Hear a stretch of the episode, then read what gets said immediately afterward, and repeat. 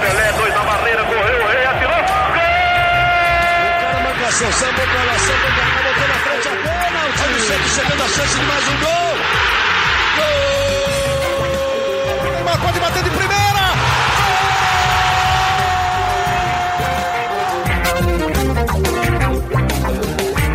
Um orgulho que nem todos podem ter. Eu sou Leonardo Bianchi, esse daqui é o Gé Santos, podcast do Peixe no GE. Peixe que, de forma inacreditável, com um caminhão de chances perdidas, empatou em 0x0 contra o Botafogo no Rio de Janeiro.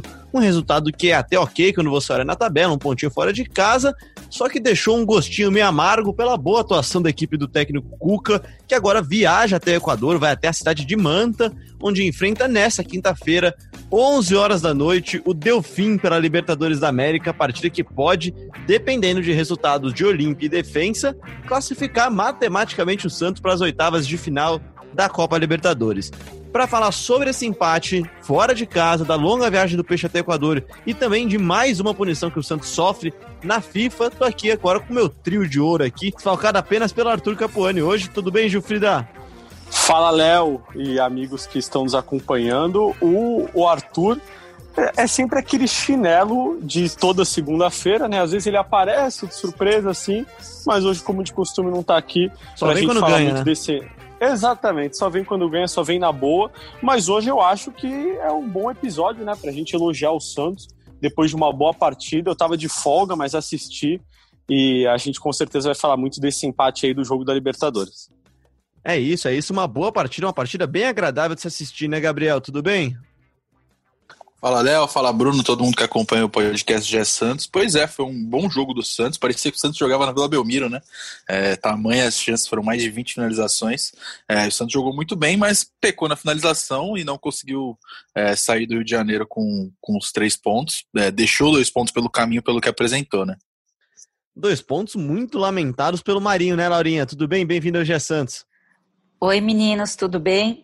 Então, Marinho, no final do jogo, né, ficou lamentando. A gente não sabe se foram os dois pontos, se foi não a convocação para a seleção brasileira, mas o Santos jogou muito bem a partida e merecia sair com a vitória. Pois é, então vamos lá. Então vamos começar o nosso papo. Então a gente dividiu em três partes hoje. Vamos começar falando sobre o brasileiro, depois a gente dá uma parada na FIFA e depois a gente volta para falar de Libertadores, falar de campo novamente. Olhando para a tabela, o Gabriel, o Gilfrida e Laurinha, o ponto fora de casa não chega a ser um resultado ruim, né? O time do Botafogo é arrumado, era um jogo difícil com bastante chuva, chuva durante todos os 90 minutos de jogo lá no Newton Santos. Só que ficou bem amargo o resultado, né, Gabriel? O, o Santos perdeu muitas chances, criou muito mais que o Botafogo. Foram 24 finalizações, 24 não, desculpa, 22 finalizações contra 4 finalizações do Botafogo. E assim, a impressão que dava era que o gol sairia a qualquer momento, só que não saiu, né? Pois é, pois é. E o jogo, além de, de todos esses fatores de finalização e frustração pela não vitória, é, trouxe uma opção interessante. O Arthur Gomes jogou muito bem, quem diria, né? É, foi uma opção substituiu o Soteldo que estava suspenso, jogou, né, participou das principais chances do Santos ali no primeiro tempo, é, não estava se intimidando nas jogadas individuais, enfim. É, o, o, Carlos Santos também apresentou uma melhora, que vem em uma fase aí, mas jogou já um pouco melhor nesse jogo, conseguiu uns bons passes. É, e o Luan Pérez na defesa foi espetacular, o Luan Pérez conseguiu cortes importantíssimos na defesa no primeiro tempo, quando o Santos teve ainda alguns sustos. No segundo tempo, o Santos, o João Paulo praticamente não sujou o uniforme é, e o Santos dominou completamente. Até o zagueiro do Botafogo, na entrevista ao Marcelo Benevenuto, depois do jogo, falou que o Botafogo dominou o jogo, que o resultado era, um, era lamentável. Eu acho que ele viu outro jogo, porque o Santos Como é que é? jogou muito. Acho que eu, acho que eu, é, tinha saído, eu já tinha desligado a TV nessa hora, não é possível que ele falou é, isso. Então, ele falou que o Botafogo dominou o jogo, que era um resultado para lamentar. Então ele, ele parece que ele viu outro jogo. E, e, o Santos ontem só faltou a vitória, só faltou o gol, que é muito importante, né? Obviamente. Mas o Santos teve uma atuação para dar confiança para Libertadores que, que, que, tem aí na quinta-feira. Ô, Gilfrida, tem uma frase, eu não lembro só de quem que é agora, né? Que só faltou o gol, né? Só faltou a vitória. É, é até uma frase famosa, até, né? O importante é que jogou, enfim. Mas assim, né? É, temos que olhar o lado bom desse empate do Santos, que foi o time construir novas chances, novas oportunidades e construir um time com mais opções, né? A gente vai falar daqui a pouco de punição da FIFA, sem poder contratar por mais agora três janelas. O Santos tem que encontrar soluções caseiras e encontrou no Arthur Gomes muito inspirado, talvez uma boa opção para um Soteudo pouco inspirado nesse 2020? Assim, é, eu não sou tão otimista assim. Eu acho que o Arthur Gomes ontem realmente teve uma grande partida, fez uma grande partida. Jogou onde ele costuma jogar melhor, né? Que é pelo lado esquerdo, ali é a posição dele. Talvez ele seja o reserva imediato para o Soteudo. É, o melhor reserva para o Soteudo, mas eu acho que é, suprir a falta de inspiração do Soteudo ainda não vai ser não vai ser com o Arthur Gomes. Eu acho que ele precisa evoluir ainda, precisa melhorar é, em vários quesitos, finalização, é, constância, porque é difícil a gente ver o Arthur Gomes jogar bem duas partidas seguidas. Agora, eu acho que ele é um jogador que não dá para desistir, né? Ele é um jogador interessante. Ontem ele mostrou isso. É, e o Santos com certeza vai precisar do Arthur Gomes diante de todos esses problemas na FIFA. Laurinha, eu achei que o Santos mais uma vez conseguiu suprir bem um buraco que tem no meio de campo da equipe, que é quando a equipe joga com Alisson.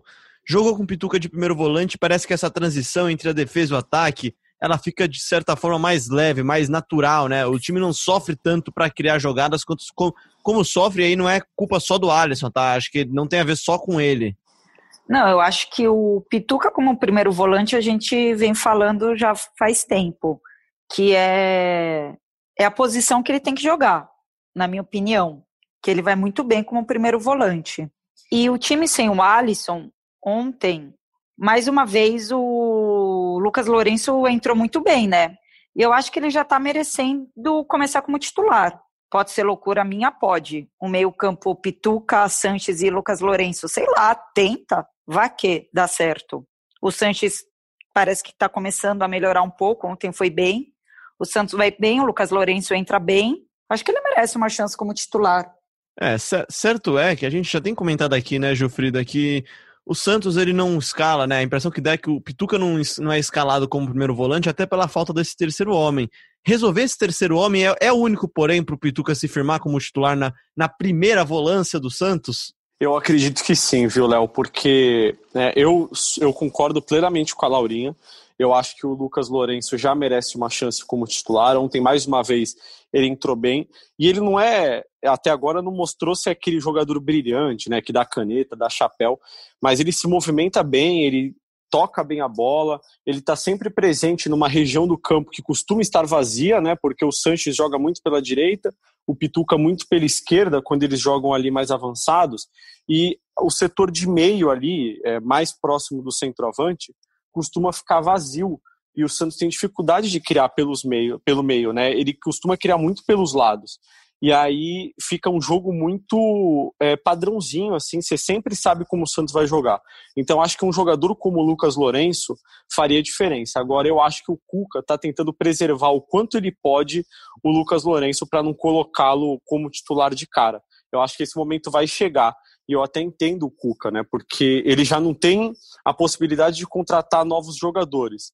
É, se além disso ele perder a confiança, se além disso os jogadores que já estão no elenco perderem a confiança, a situação dele fica muito complicada. Então acho que ele está tentando manter a calma para colocar o Lucas Lourenço, mas esse, é, essa titularidade vai chegar. Essa é a minha opinião. Eu também acho que vai chegar. E Gabriel, a impressão que eu tenho assim, olhando assim do 1 a 11 do Santos, cada vez menos eu vejo espaço pro Alisson, cara. Pelo menos não no meio campo. Talvez se, se ele for recuado de zagueiro, como ele já jogou e não, não comprometeu, mas assim. O Lampérez está muito bem, para mim, é um, para mim, aliás, o Lampérez eu acho que é um ótimo jogador, cara, é um ótimo machado, um, um dos ótimos legados que ficaram desse Santos de 2019. No lado do Lucas Veríssimo, que esse sim, incontestável, um dos melhores zagueiros do Brasil. Não sei, cara, eu não tô conseguindo encontrar espaço mais pro Alisson nesse time, cara. E, e, não tem a ver porque ele não é bom jogador, ele até acho que ele tem qualidades, mas porque acho que as características dele não casam com esse Santos. Como não casaram eu... com, com, com o Sampaoli. E eu concordo contigo, Léo, concordo contigo. O Alisson, sem dúvida, é uma peça importante aí na, na história do Santos, foi revelado pelo clube, é, o capitão do time, mas joga futebol é momento, né? Então o Pituca de primeiro volante ele tem rendido mais, ele dá mais dinâmica para o meio campo, deixa o meio campo do Santos mais ágil. É, ontem o Jean Mota atuou até numa posição mais recuada que o Sanches, é, é, e teve, alternou bons e maus momentos ali o Jean Mota. É, concordo que. Não Eu, eu, achei que ele deu um passe bizonho no começo do, do jogo e depois ele deu uma melhorada, mas depois eu ele achei que ele jogou a... melhor, eu achei que ele jogou melhor do que o Pituca joga naquela posição, por Não, exemplo. eu também, exatamente, eu Porque também. a posição também. dele, mas, né? Mais à vontade. Mas, né? mas aí depois entrou o Lucas Lourenço recuando o Santos, tirando a obrigação do Santos de ser o armador do o único armador do Santos e, e mostrou muita personalidade como o Bruninho já falou, também acho que é, ele tem pedido espaço e o Cuca é, tem optado por, por, por não dar assim tão de cara. Mas acho que, diferentemente de, de outros garotos da base, por exemplo, o Thailson também entrou ontem, o Lucas Lourenço não fica dando passo pro lado, ele, ele se arrisca, ele dá lançamentos e acerta os lançamentos. Então acho que é dessa, dessa dinâmica que o Santos precisa. É, e outro elogio também que eu tenho a fazer é o Caio Jorge, que também entrou muito bem, é, mostrou muito mais presença de área que o Raniel, por exemplo, que foi titular e pouquíssimo encostou na bola. Ele vinha fazendo até umas movimentações importantes no começo do jogo, liberando o, o Arthur Gomes e o próprio Marinho para ter mais espaço no ataque. Mas aí depois ele sumiu no jogo, não encostou mais na bola, não aparecia na área, não se apresentava. Não... Sem a bola ele joga e melhor a... que com a bola, Gabriel? É maldoso dizer isso? Não, eu acho que ontem foi o claro exemplo disso. E quando o Caio Jorge entrou, ele já teve duas belas oportunidades, uma de cabeça e uma que ele recebeu na área, girou e chutou por cima. É, faltou um pouco de sorte também para o Santos, que tantas finalizações. É, é, e o Gatito também viveu uma noite iluminada, pegou muito o Gatito. É, mas o Caio Jorge entrou muito bem e agora vai promete acirrar essa briga aí pela, pela posição no ataque com o Raniel.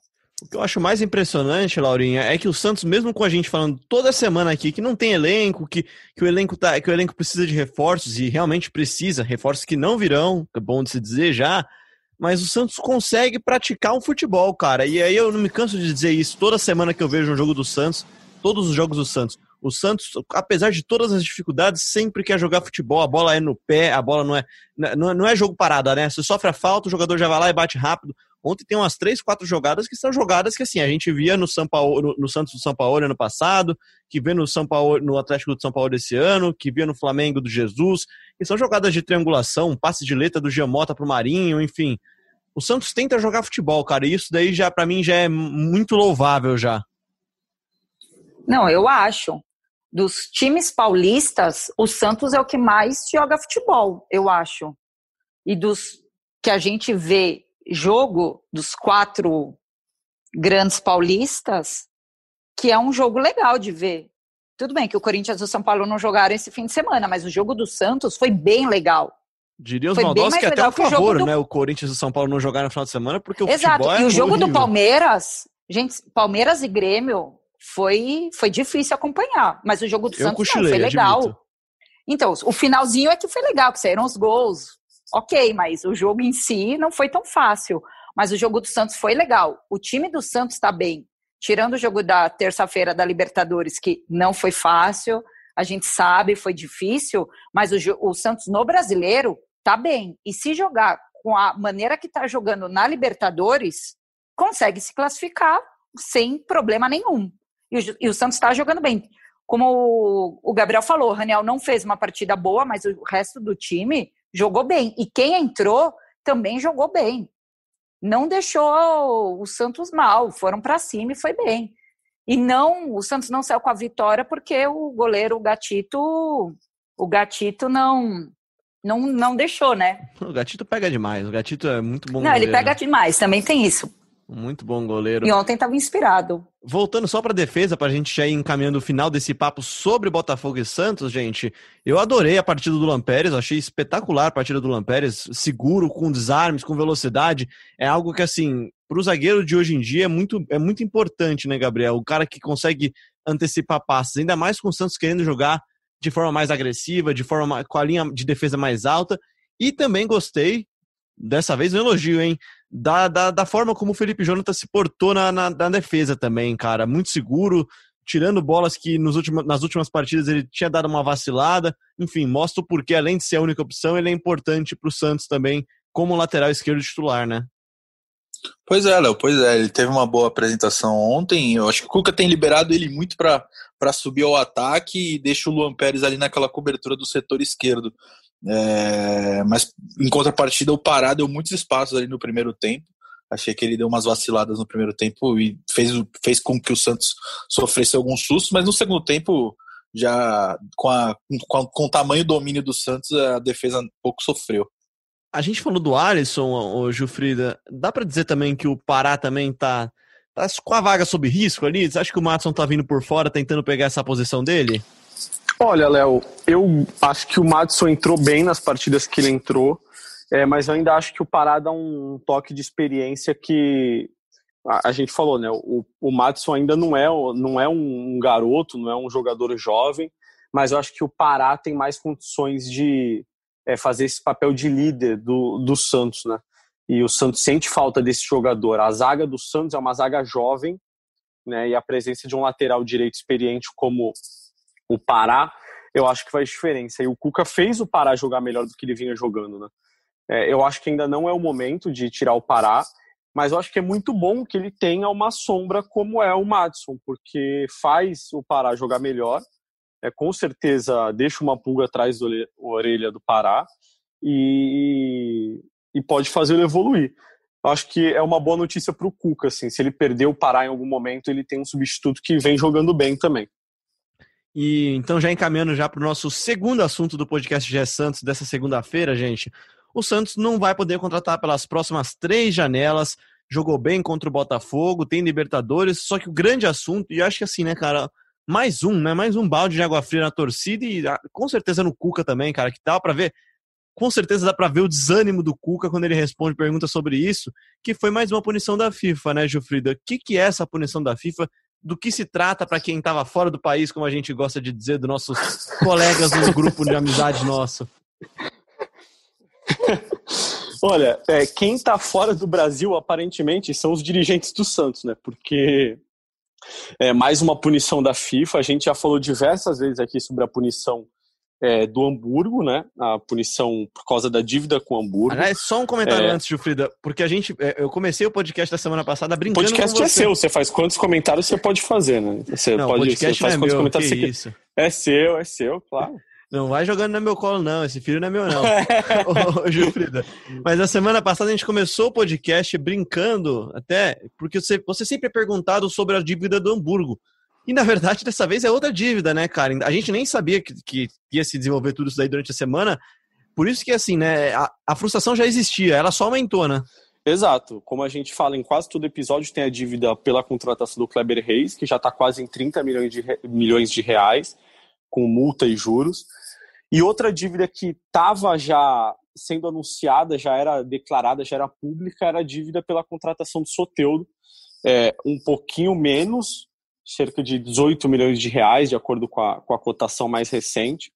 É, o Achipato do Chile foi à FIFA, ganhou a disputa com o Santos na FIFA, provou que o Santos não pagou e agora a FIFA executou essa punição de três janelas de transferência sem o Santos poder contratar, ou até que o Santos pague. Né? Se o Santos não pagar, ele fica três janelas de transferência sem poder contratar.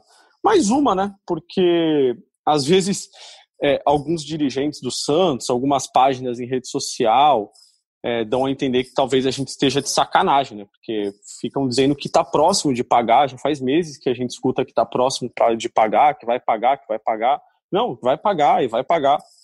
Mas tem até deve... perfil, tem até perfil brincando com a situação, né? Isso, exatamente. É perfil de dirigentes do Santos. Que, dizendo que o motoboy vai levar o dinheiro pro. é, então. Postando foto quem... do bloqueio no vôlei, né?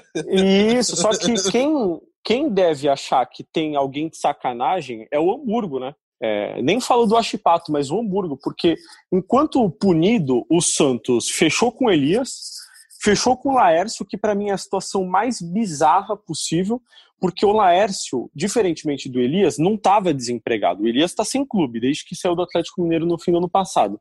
O Laércio estava no Caxias e rescindiu o contrato dele com o Caxias para jogar no Santos. Muito provavelmente confiando no que falaram para ele, né? De que o Santos iria regularizar. Porque do mesmo jeito que falam para gente, brincam nas redes sociais, é, dão a entender que que está muito perto de pagar, com certeza falaram para o Laércio também. E ele rescindiu o contrato dele com o Caxias. Agora o Laércio está sem clube, é um zagueiro que buscava ainda é, chegar a um clube grande como o Santos, mas com certeza ele não queria ficar desempregado. Então é, é uma situação muito feia, eu diria, para o Santos. O resto a gente já sabe, uma situação muito complicada, porque o Santos não tem dinheiro, é, tá tentando juntar um dinheiro aqui, outro ali, venda de poroso, venda de não sei quem, venda de não sei o que lá, para começar a negociar com o Hamburgo, que não quer nem ouvir uh, o Santos falar sem o Santos pagar alguma coisa. Então, apesar da tentativa de minimizar, é, de fingir que é exagero, que está tudo bem, não está tudo bem, né? É, a gente vê dia após dia que não está tudo bem. É que hoje em Exatamente. dia, hoje em e dia, o, Gabriel, o Léo, vai lá. É, o, e o Cuca até falou sobre esse assunto na, na coletiva de, de ontem, a gente pode até colocar aí para o pessoal ouvir, ele mudou o discurso, né? Antes ele projetava a liberação para voltar a contratar e ter os reforços, né, que o Santos já vinha apalavrando, e aí agora, agora não, agora ele diz que ele tem que cuidar dos meninos, que, que não está pensando em reforço nenhum. Vamos rodar essa, essa resposta do Cuca para o pessoal ouvir e, e, ver o que ele tem a falar também sobre a situação é, do Elias e do Laércio, que já vinham treinando sob supervisão do clube, né? Estou cuidando dos meninos aqui e só. Eu não quero saber mais de nada. Meu, meu trabalho foi tentar ajustar aqueles que estavam na justiça, que foi o Sacha e o Everson. Deu certo, a gente conseguiu, dentro disso, quitar algumas coisas que tinham pendência, parte delas, né? É, não estou pensando em reforço nenhum porque eu não ia cuidar do trabalho aqui. Eu, tô, eu tenho esses meninos, eu vou cuidar deles. Eu não me queixo de nada, eu quero tirar o máximo de cada um e dar o meu máximo em prol disso. Se eu ficar aqui me lamentando porque fui punido, porque por causa disso, pôr a culpa num no outro, não vai ajudar nada o Santos. Então, o pessoal lá, eles sabem o que, o que devem fazer e até quando tem para fazer. É isso, tá aí o Cuca. Então, o Cuca, assim, né, cara, é uma situação muito chata. O Cuca claramente tá, tá chateado com isso, tá, tá um pouco incomodado com isso, né? E, Gabriel, a impressão que dá é que o Santos tenta fazer algo que é muito feito na política também, né? É tentar ganhar o discurso, né? Ganhar na retórica, ganhar nas redes sociais, ficar fazendo gracinha, só que, cara, na boa, o torcedor não tá afim dessa gracinha, o torcedor tá de saco cheio já de ver o que está sendo feito com o Santos. O Santos vai ficar agora um ano e meio sem poder contratar jogadores, já estava bloqueado de contratar jogadores, você deixa jogadores sem contrato agora, porque o Elias estava palavrado, o Laércio estava palavrado, você tem a negociação com o Zé Wellison, que tava no, tem toda essa questão... É, e ainda tem isso, e ainda tem isso, porque a ida do Everson para o Atlético Mineiro é, custou ao Atlético Mineiro 6 milhões e o Zé Wellington. E agora? Eu não sei. E agora, Laurinha? Eu queria que você também falasse pra gente aqui. Resolve esse problema, Laurinha. Não, porque assim, né, eu? cara? O torcedor, o torcedor fica vendo o dirigente fazer graça em rede Eu vou passar o WhatsApp social. do Pérez pra vocês, aí vocês mandam uma mensagem. Pérez, Você jogar nas agora? redes sociais esse WhatsApp... Menino! Não, porque assim, imagina. o torcedor, o torcedor fica vendo o dirigente fazendo gracinha com um time que está perdendo jogadores, porque os jogadores, uma hora, ciclo natural, acabam saindo do clube, tem negociações, e não consegue ver ninguém chegar. E aí, o que acontece com o Santos, Laura? Gente, o que, que acontece com o Hamburgo? Tá tre... Hamburgo, está três anos esperando um pagamento que não chegou. Imagine vocês trabalhando três anos e não recebeu. Imagina. Vocês fazem, sei lá, vocês constroem um armário, entregou para o cara que mandou você construir o armário e há três anos o cara não te paga o armário. E aí você vê que o cara comprou uma mesa, o cara comprou um sofá, o cara mudou de apartamento e o seu armário o cara não pagou. E aí? É aquela, dívida, é aquela é dívida da escola. Você pega um é salgado isso, emprestado, gente. o cara não te paga o salgado e no dia seguinte tá comprando mais salgado, cara. Cara, mas eu, eu garanto que deve ter muitas pessoas que estão ouvindo a gente que já emprestou aqueles 10 reais, aqueles 50 reais, aqueles 100 reais, aqueles 200 reais. Aí vê nas redes sociais o amigão na praia, o amigão no bar, e o amigão não te pagou. Você não fica bravo? Eu vou falar para você, Laurinha, que eu não tinha nem pensado é na isso. situação do Laércio e do, e do, do Zé Wellison e do Elias, cara. Mas é uma falta de respeito, uma falta de profissionalismo. É respeito. Absurda, cara. Tamanha. É... Não existe isso. Cara, o Laer, ele saiu de um time, o cara tá desempregado no meio de uma pandemia. O cara tá desempregado no meio de uma pandemia. Olha, olha o que o Pérez fez com o Santos. É bom dizer, né? É bom dizer. A dívida, a dívida do Hamburgo, Gilfrida, ela não é do Pérez exclusivamente, mas é do não. Santos. E ele pegou essa bucha aí e não, não, em nenhum momento quis resolvê-la, né? É, em nenhum não, momento ele, ele quis resolvê-la. É, então, é o que a gente sempre lembra aqui para ser justo, né?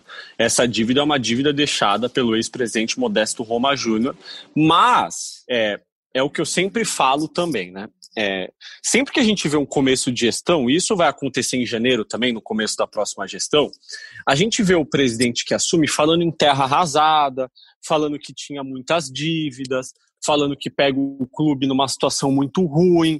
E o Pérez falou tudo isso, é, talvez não com essas palavras, mas eu tenho certeza absoluta que o Pérez, quando assumiu, falou sobre dívidas deixadas pela gestão passada. Só que todas essas pessoas que se candidatam à presidência do Santos, como a gente já vê vários fazendo isso aí para as eleições do fim do ano, elas sabem os problemas que o Santos vive. Porque a gente no GE publica todo mês praticamente um balanço financeiro, a cada seis não é meses bobo, um balanço do semestre.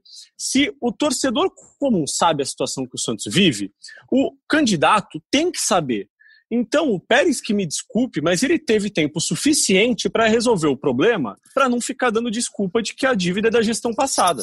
Porque a partir do momento que ele assume a dívida, a dívida é dele. Ele é o presidente do clube. No, no contrato assinado está o nome do clube. Foi assinado pelo presidente Modesto Roma Júnior, mas o nome do Santos que está lá. E não é o Modesto que está proibido de contratar. É o José Carlos Pérez. E por uma dívida muito menor, que é de 18 milhões de reais, por causa do Soteudo, o Santos tem outra punição. Então não dá mais para o presidente falar só da gestão passada. Vou fazer Agora, que nem o Foro de Teresina, Jofrida. Eu vou fazer que nem o Foro de Teresina e vou fazer o número da semana aqui para vocês. 175 milhões de reais. Sabe que valor que é esse? Ah. É o valor da venda do Rodrigo. Venda da então. gestão, então. da gestão José Carlos Pérez. Se ele tivesse pego, vamos lá, vai. Na época eram 40 milhões de euros, tá? Se ele tivesse pego 7,5 milhões de euros desse valor, que na época era não, não, é diferente da cotação, mas enfim, hoje são 7,5 milhões de época, euros. Ele não, tinha, ele não tinha contratado o Soteudo ainda, mas já dava para pagar o Hamburgo. e exemplo, a dívida do Hamburgo era dívida, menor. Isso, a dívida do Hamburgo, quando o Santos contratou o Kleber, era de 15 milhões de reais. O Santos pagou 15 milhões de reais Uau. pelo Kleber Reis. E Tem agora dobrou, praticamente. Não, o Santos não pagou, né? É, exato. O Santos é, comprou por, não pagou por. Mas enfim, a única solução que a gente vê hoje é o Santos pagar essa dívida. Não tem muita solução. E qual que é a solução para essa dívida? Um clube que não está conseguindo gerar receita de bilheteria, porque está no meio de uma pandemia, em que patrocínios não estão voando como se esperava, em que cota de televisão já está praticamente comprometida com outras despesas. É vender jogador, né, Gabriel? E assim, fazendo uma conta simples aqui, pelo que eu vi no GE, que são 48 milhões de reais. Na conversão de hoje, é uma venda de 7,5 milhões de euros, aproximadamente. É um Lucas Veríssimo, é um Soteudo, é uma venda grande, não é uma venda pequena, né? Não, é, não, é, não são porosos que vão tapar esse buraco. Pois é, e até, até nisso, Léo, tem problema, porque o Pérez teria até dia 30 de setembro agora para comprar ou vender novos jogadores, porque aí a partir daí, é, qualquer compra para ou venda teria que passar pelo Conselho Deliberativo por ser um ano eleitoral. E o Pérez, como todo mundo sabe, não tem força nenhuma no Conselho, perde praticamente todas as decisões, é, então não teria vida muito fácil é, caso queira vender ou comprar algum jogador. Acredito que não vai acontecer nada nessa semana, então o prazo já se esgotaria aí no dia 30, e, e aí a, a bucha vai ser do próximo presidente, né? Mas tem que ver se vão respeitar isso também, né? Porque lançaram um uniforme sem passar pelo conselho, que é algo previsto em estatuto, de repente eles vendem jogador sem passar também, né? É uma é, possibilidade. Tem isso, tem isso. Tem é. isso. Bom, pra que também, pra que também ter um regulamento? Pra, pra que ter regras, né? Pra final, sim, né? Sim, Bom, enfim, né? Eu só sei que isso Mas é pelo triste. menos mas pelo ah, menos o uniforme era bonito. Não, Isso, o uniforme é lindo. Uniforme ah, é gente, o uniforme é bonito. Vai, vamos vamos é falar alguma bonito. coisa boa agora. O uniforme é muito Não, bonito. É assim, é, é brincadeiras à parte, eu acho que é bizarro o conselho ter que aprovar a cor de uniforme, né? Porque o conselho muitas vezes é muito político, etc. Mas está lá, então tem que ser cumprido. Eu até estava falando com, com uma pessoa importante dentro do Santos que falou que o estatuto tem várias coisas bizarras e realmente tem, eu concordo. É, mas se está lá, tem que ser cumprido. Infelizmente, porque é, seria capaz de um uniforme tão bonito como esse não ser feito por causa de uma reprovação bizarra no conselho. Enfim, eu sei que isso não é pauta hoje, estava só explicando a brincadeira. Não, não, mas é bizarro. Não tem problema, mas é bizarro mesmo. Eu sei que isso é muito triste para o futuro do Santos, porque o Santos não vai poder contratar e muito provavelmente para sair desse buraco vai ter que vender jogadores e vender muito provavelmente alguma das suas promessas, seja o Caio Jorge, seja o Soteudo, o Lucas Veríssimo, enfim é, para resolver esse buraco, o Santos vai ter que se desfazer um pouco do seu presente, né, para resolver o seu futuro. Voltando para o campo, gente, acho que a gente conseguiu passar bem por esses dois primeiros temas. Vamos falar de Libertadores porque o Santos tem uma viagem longa, vai até o Equador enfrentar o Delfim. E é uma partida que, dependendo do resultado entre Olímpia e Defensa, caso o Olímpia vence o Defensa e Justiça na Argentina e o Santos também vence o Delfim, a equipe de Santos está garantida, está classificada, tem a classificação antecipada, o que seria espetacular também para o Santos conseguir, quem sabe, até poupar jogadores nessas duas últimas rodadas da Copa Libertadores, né, Gilfrida? Exatamente. O Santos é, precisa mostrar um pouquinho do futebol que vem mostrando no Campeonato Brasileiro, né, é, na Libertadores, porque o jogo contra o Olímpia não foi bom, muito pelo que a gente falou de mudança de estilo, eu acredito que isso tem influenciado. Vamos ver agora como vai ser, o Santos vai ter uma viagem cansativa, o jogo é, é num horário complicado, é, o Santos provavelmente não vai contar com o Alisson mais uma vez, o time treinou hoje, treina nesse momento que a gente está gravando agora, o podcast lá no CT do Fluminense, sem o volante. É, ele não jogou no fim de semana por causa de desgaste físico. Havia a possibilidade de viajar hoje para o Rio de Janeiro para se encontrar com a delegação. Não viajou. É, tem a possibilidade ainda de viajar amanhã, porque o Santos só viaja à noite para o Equador, depois de treinar mais uma vez no Rio de Janeiro. Então, não vou dizer aqui que o Alisson está fora, mas as chances dele jogar contra o Delfim são pequenas. Em contrapartida, o Soteudo que não, não jogou contra o Botafogo porque estava suspenso e ficou em Santos também, viajou, já se encontrou com a delegação. Então, é, novidades do Santos aí que viaja amanhã para o Equador para essa partida difícil, né, Léo? Partida muito complicada contra o Delfim. Pois é, o Delfim não é nenhum primor técnico e apesar de não ser uma partida na altitude, toda viagem de Libertadores é cansativa, né, cara? É uma viagem longa, é uma viagem difícil, é uma viagem em meio de uma pandemia, então tem toda uma tensão de você viajar. A gente viu o Flamengo que está tá no Equador também, teve contaminação em massa do seu elenco, enfim. O Santos tem que tomar muito cuidado e tem que tomar todas as precauções possíveis, porque, diferentemente do elenco do Flamengo, o Santos não tem tantas opções assim para perder seis jogadores, né, Gabriel? Então, é tomar bastante cuidado e tentar chegar lá o mais, mais inteiro possível. Se há alguma vantagem dessa tabela da Libertadores, é que o Santos, pelo menos, joga na quinta-feira à noite e teve seu último jogo no domingo à noite. São praticamente quatro dias inteiros, são quatro dias inteiros de preparação, algo raríssimo nessa maratona, né? Pois é, e, e, eu vi o jogo do, do Delfim contra o Defensa e Justiça na, na semana passada. Esse time do Delfim é muito fraco, é muito fraco. É, tomou um baile do Defensa e Justiça que não jogava há seis meses. É, tudo bem que estava jogando fora de casa, mas é, não apresentou quase nada de, de, de, bom futebol, foi dominado 90 minutos. Então acho que o Santos tem que ganhar, ganhar e ganhar bem esse jogo para já encaminhar ou até mesmo garantir é, a, a, vaga na próxima fase, que seria um, um, um, um, um alento e tanto para o Cuca e que poderia, obviamente, poupar nas próximas rodadas. E Laurinha, a partida de ida contra o Delfim, 1 a 0 gol de Lucas Veríssimo zagueiro do Santos. E naquela partida, você lembra o que aconteceu com o Lucas Veríssimo? O que, que ele falou no final da partida? Foi a partida que ele pediu a renovação. Não foi? Pois é, essa é, tá boa de memória, Laurinha. Eu não lembrava, tá? Eu abri agora há pouco aqui antes de começar a gravação para ver como é que tinha sido a partida, porque eu nem lembrava do jogo. A partida que tinha Everson como titular, Sacha no ataque ainda também, dois jogadores que nem Foi estão a partida que não tinha torcida também. Exatamente, não tinha torcida na partida também, pagando punição, né? Ainda não era nem por causa da, da pandemia, pagava uma punição por causa da eliminação contra o Independiente, que é aquela confusão no, no Pacaembu em 2018, e ele saiu cuspindo marimbondos lá, pedindo valorização para o presidente José Carlos Pérez, né, Laurinha? Mas deu certo, a dele deu certo. No meio da pandemia ele conseguiu. É assim que funciona no Santos, né? Tem que sair tacando, é assim chutando o pau da barraca para alguém te ouvir, né? O único que conseguiu ouvir em menos de uma semana foi o Soteudo, né? Que precisava renovar e renovaram rapidinho o Soteudo. O resto todo mundo tem esse embrólio um pouco. Mas o Lucas Veríssimo saiu falando um monte, mas conseguiu a renovação. E esse jogo não foi um dos melhores também, que eu também lembro que eu estava lá na Vila. Mas espero que o jogo de quinta-feira, mesmo às 11 da noite, seja um pouco mais animado, pareça um pouco mais o Santos e Botafogo, porque se pareceu de terça-feira, certamente acho que eu durmo no segundo tempo, né?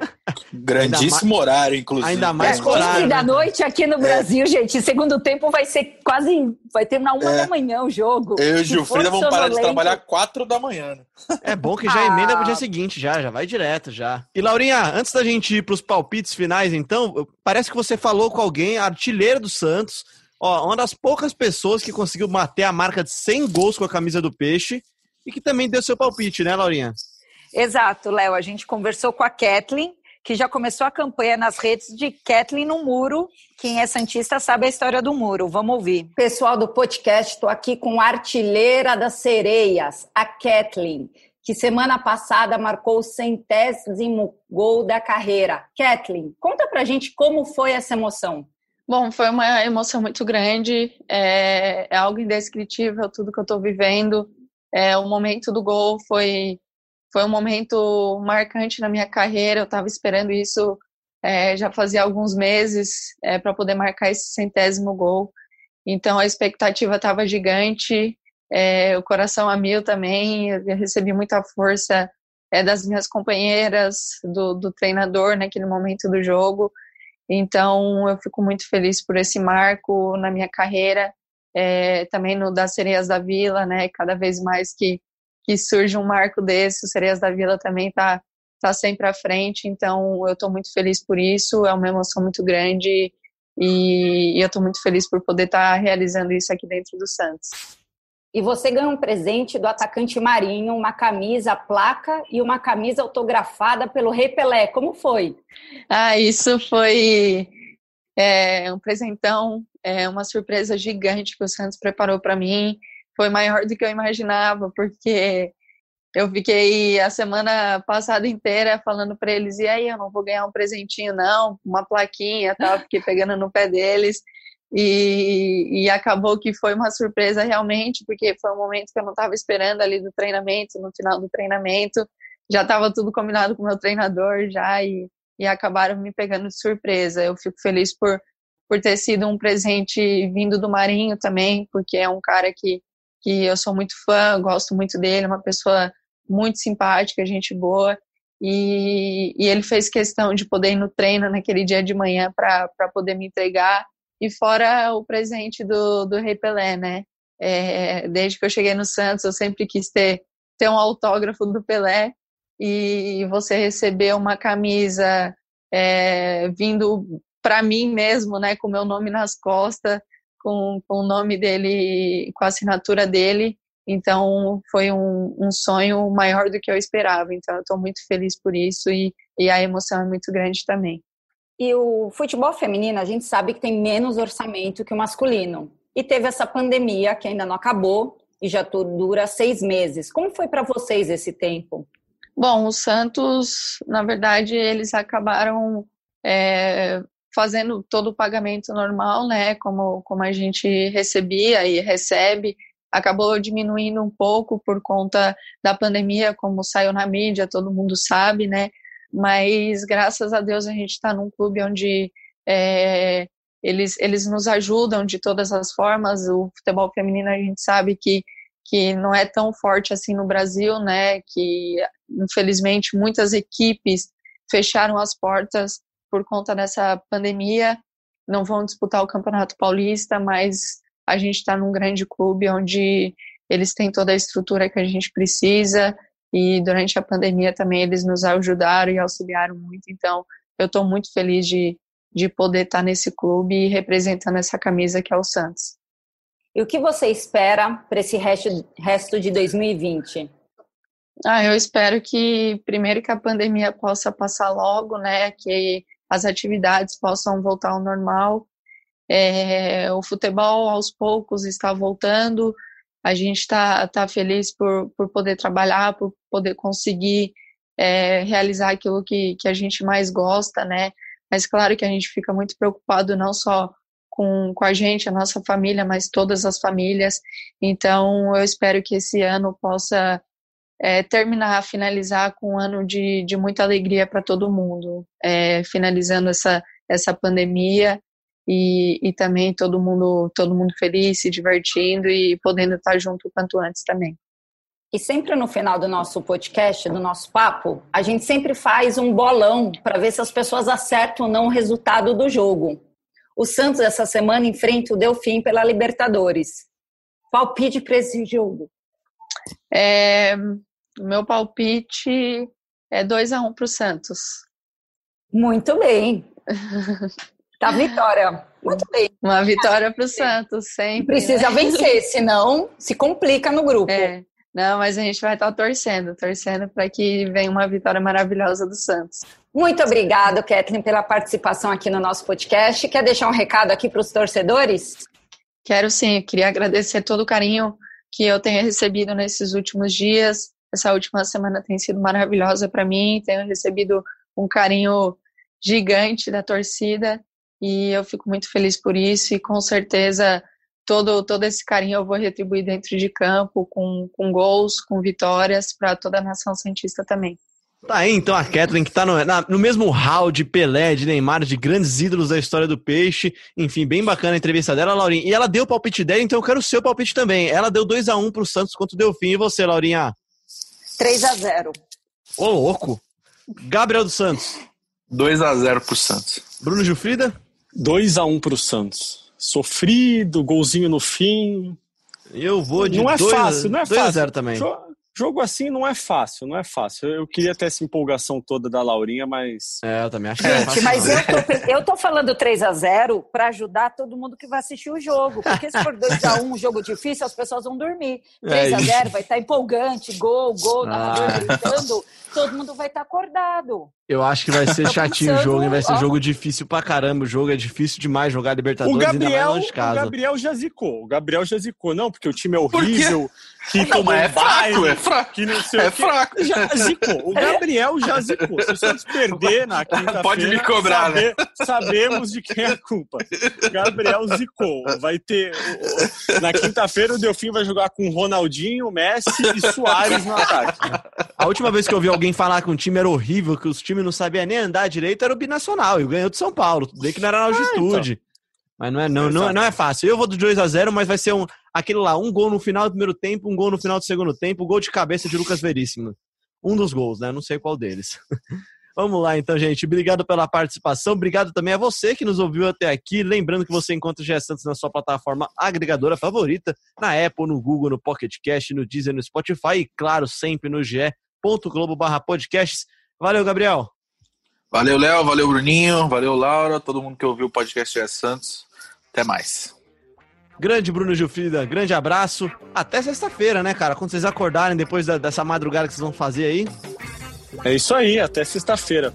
É, eu queria encerrar é, só mandando um recado aos críticos, porque ontem eu tuitei que eu que joguei no meio de campo entendo muito daquela posição e por isso eu podia elogiar o Lucas Lourenço. Recebi algumas ironias, né? Alguns torcedores duvidaram. Até que chegou uma testemunha lá e lembrou dos tempos de escola e disse que eu realmente dominava, era o camisa 10 daquela posição. Então fica um abraço, um beijo aos críticos que duvidaram do meu potencial como meio armador. Essa testemunha tem nome? Só pra gente saber se ela existe mesmo. Tem, tem nome. Marcos Alvarez, que jogava comigo no Colégio Renovação em Santos, onde eu estudei quase minha vida inteira.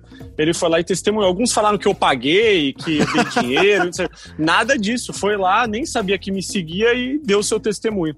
De menino da vila pra menino da vila, né? É- Exatamente. Você, você- você se entende, né, Gilfrida? Exatamente, exatamente. Um abraço e até sexta-feira. Laurinha, obrigado pela sua participação. Muito obrigado também pra Catherine que bateu um papo com você. Bem legal o papo. Tem a matéria também lá no GE também pra quem quiser ler mais sobre a artilheira do peixe, a artilheira das sereias. Obrigada, meninos. Obrigada quem escuta a gente. Gilfrida, quantos títulos você ganhou? É, é que eu encerrei a carreira cedo, então eu não cheguei a. a- Ah, a tá. ganhar- Não, era só, só a curiosidade mesmo. É, eu Porque já ganhei eu, títulos quando eu joguei- individuais. Eu já ganhei Não, títulos quando- individuais. The Porque eu, best. quando jogava no, na escola, eu ganhava interesta- interescolar, eu ganhei, tá? Título, mas tudo bem. Aí Mas eu depois os caras falam você. que eu não quero encerrar o podcast. Você Mas o- tá de mas prova o que a Messi- culpa não é minha. O Messi nunca ganhou Copa do Mundo, por exemplo. Mas Por isso que eu acho que o. Pelé é melhor que o Messi. Depois dessa, tchau, gente. Grande abraço pra você. Até sexta-feira. E muita sorte ao Santos que vai viajar e tem uma viagem longa. Que tem um bom jogo na Libertadores contra o Delfim na quinta-feira.